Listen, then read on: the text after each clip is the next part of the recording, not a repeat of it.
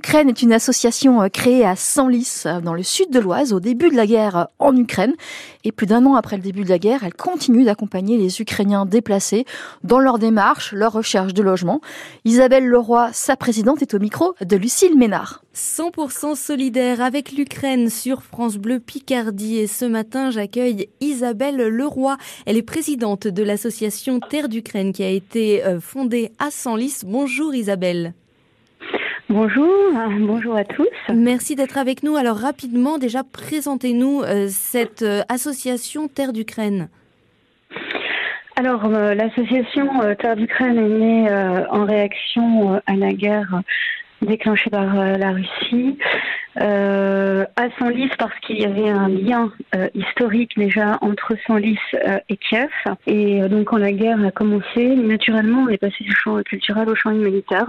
Donc on a créé cette association pour mettre en lien les personnes déplacées, des femmes qui arrivaient avec leurs enfants et des familles françaises au moins 60 familles françaises qui se sont proposées d'accueillir des, des Ukrainiens. Vous parliez d'urgence aujourd'hui, on est environ un an et trois mois après le début de cette guerre, mais vous continuez au quotidien à aider euh, ces familles déplacées, notamment dans l'aide au relogement, dans les démarches administratives. Expliquez-nous comment ça fonctionne aujourd'hui. Oui, alors évidemment, euh, plus d'un an après le début de la guerre, euh, les conditions ont changé puisque pour nous, les familles, les femmes étaient accueillies euh, dans des familles, très, très majoritairement, pour quelques-uns dans des logements mis à disposition par euh, les communes. Euh, donc maintenant, bah, il s'agit pour tous ceux qui restent, et la majorité sont, sont, toujours là, certains sont partis et puis finalement revenus, parce que bah, il faut quand même le répéter, la situation là-bas, elle est, elle est terrifiante toujours.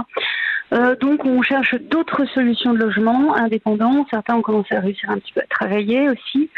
Euh, bah, très en dessous de leur euh, qualification à cause de la barrière de la langue, mais beaucoup d'autres prennent des cours de français aussi.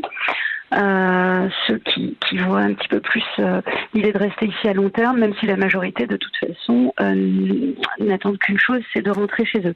Mais bon, ceci dit, voilà, il y a des problématiques de relogement, des problématiques de soins, de santé, de travail.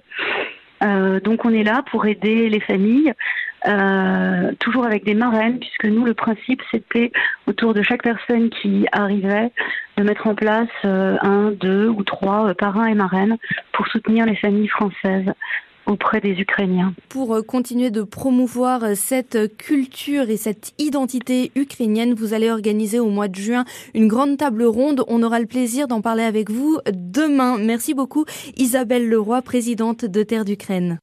Et on retrouve Isabelle Leroy demain pour nous présenter un autre aspect de Terre d'Ukraine, celui de la défense de l'identité ukrainienne.